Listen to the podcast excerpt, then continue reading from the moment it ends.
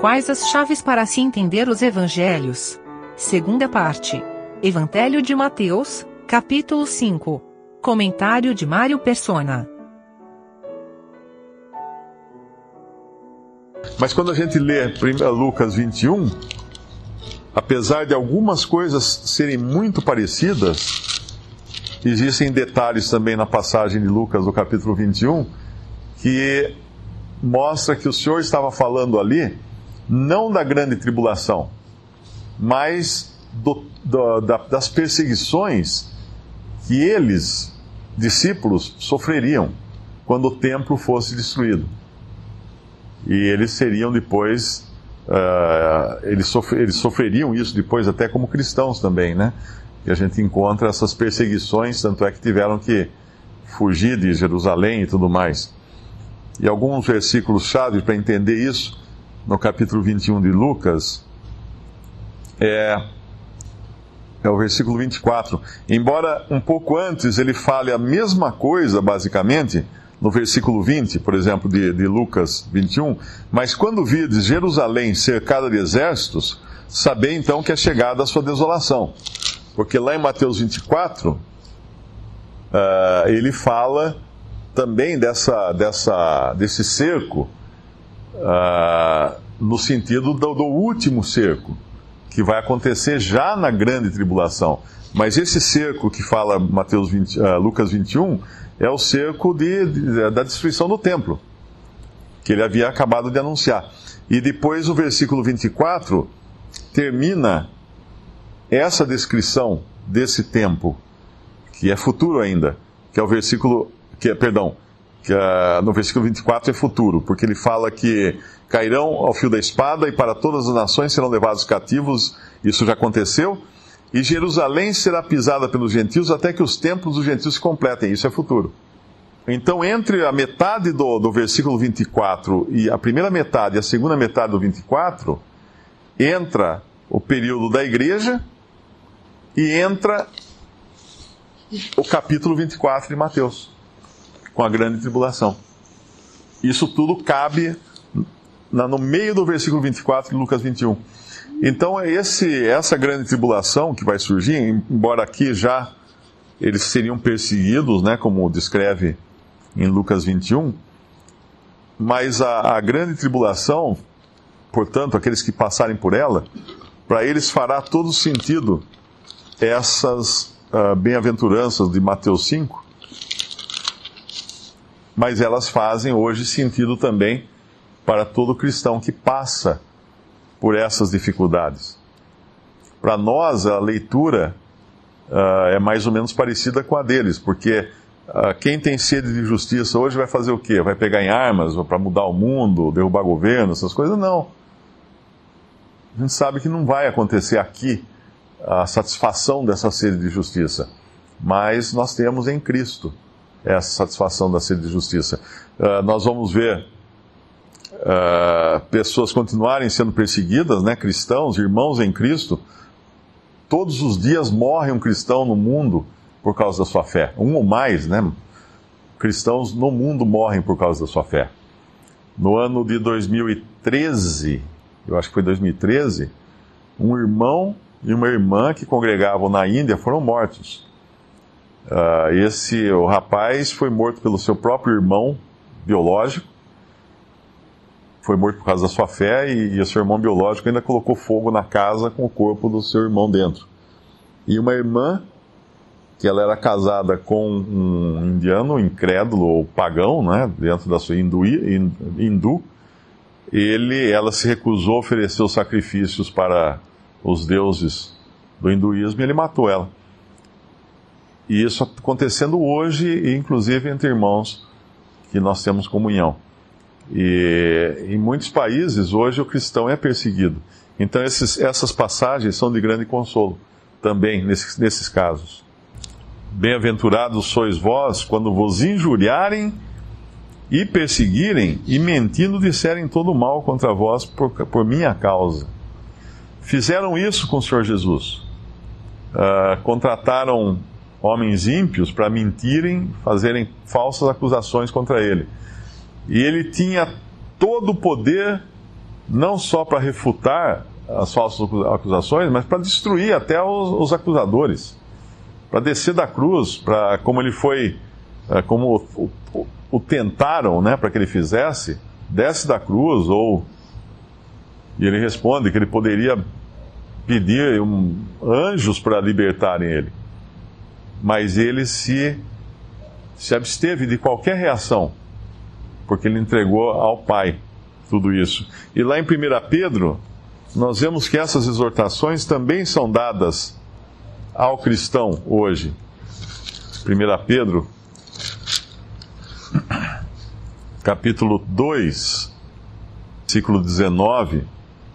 Porque é coisa agradável que alguém, por causa da consciência para com Deus, sofra agravos, padecendo injustamente.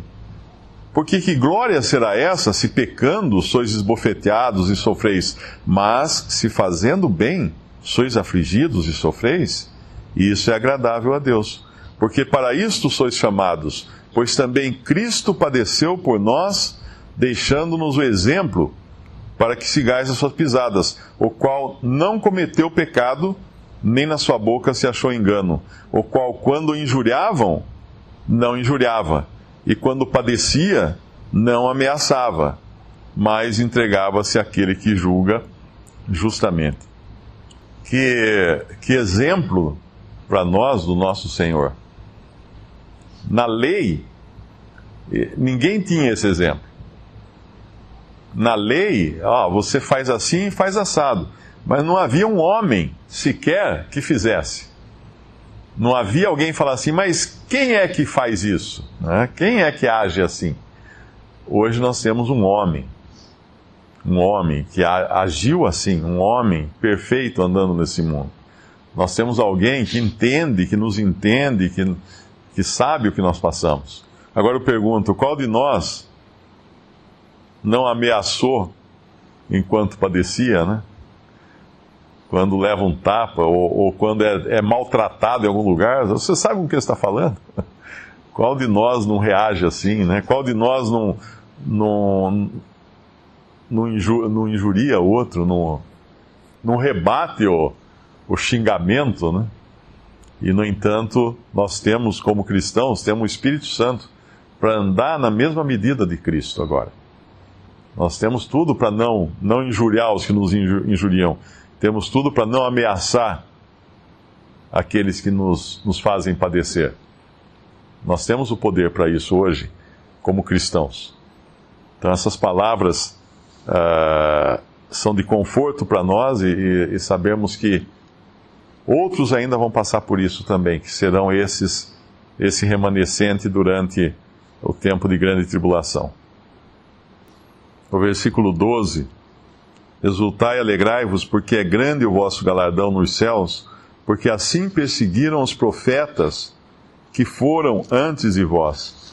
Eu sempre lembro de uma passagem em Hebreus, que quando a gente ouve falar de um cristão que está sendo perseguido, ou que foi morto, ou que está padecendo coisas horríveis por causa do nome de Cristo, sobe até uma vontade de de justiça, né, com as próprias mãos, de querer revidar, de torcer para a pessoa queimar no inferno, alguma coisa desse tipo, né? Obviamente não é nem um sentimento, um sentimento nem um pouco de misericórdia, de mansidão que o Senhor teria, né? Mas é o sentimento da justiça humana.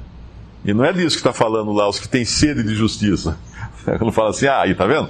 Tem que ter sede de justiça, vamos pegar nas armas então para botar a casa em ordem. Não é isso. Não é isso. É entender que essas pessoas que andaram com Deus, como foram os profetas antes, uh, antes dos discípulos aqui, antes de nós, esses profetas de Israel, uh, a chave para isso está no, no versículo, no capítulo 11 de Hebreus, versículo 35, na metade do versículo até o versículo, até o começo do 35, nos fala de servos de Deus que foram vitoriosos, né? externamente vitoriosos, pela, pelo poder que Deus deu a eles de, de vencer os, de vencer os inimigos e tudo mais.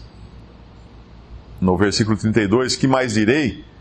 Aí ele vai falar de vários e ele termina o 32 falando assim: E dos profetas, os quais pela fé venceram reinos, praticaram justiça, alcançaram promessas, fecharam as bocas dos leões, apagaram a força do fogo, escaparam do fio da espada, da fraqueza tiraram forças, da batalha, na batalha se esforçaram, puseram em fugida os exércitos dos estranhos.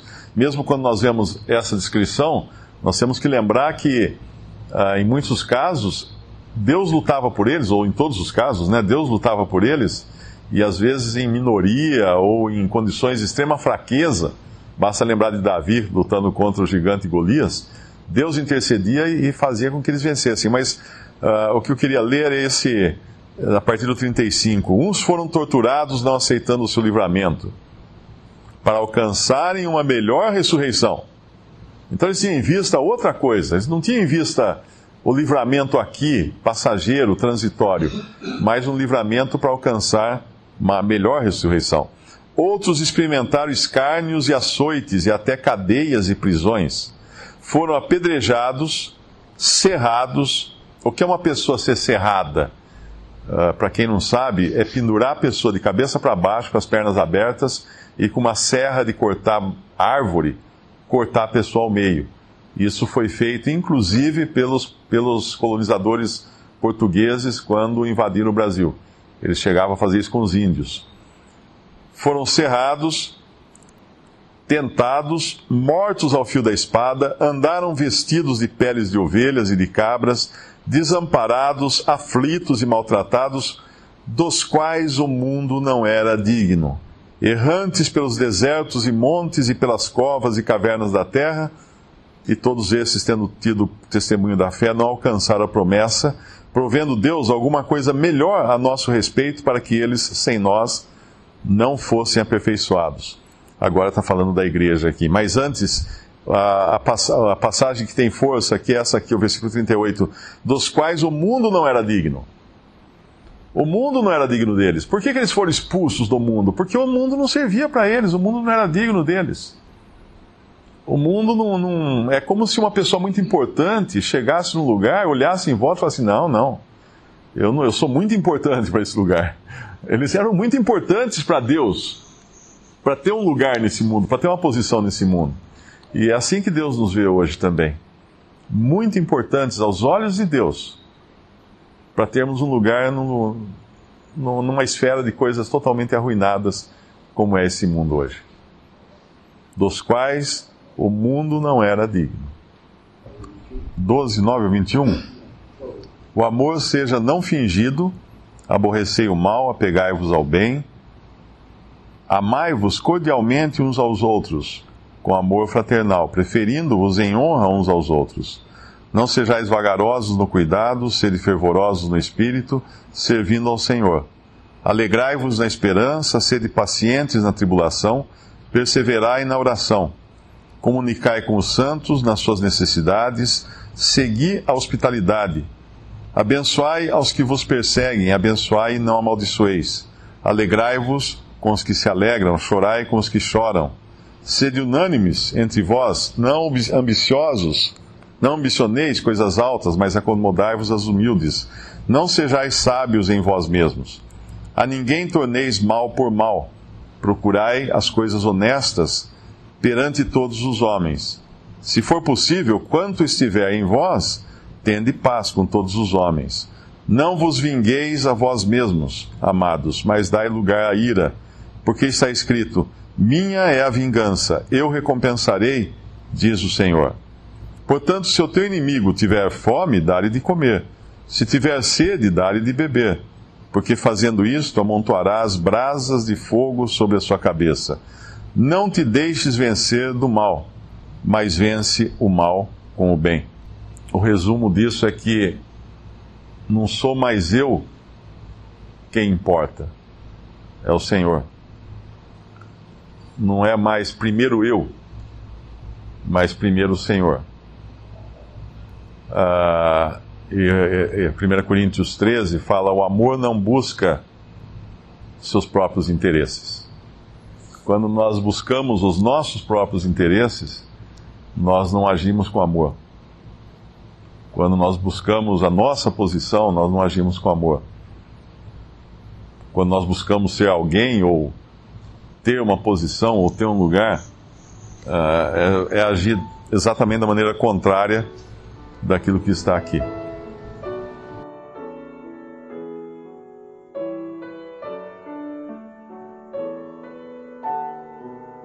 Visite respondi.com.br. Visite também 3minutos.net.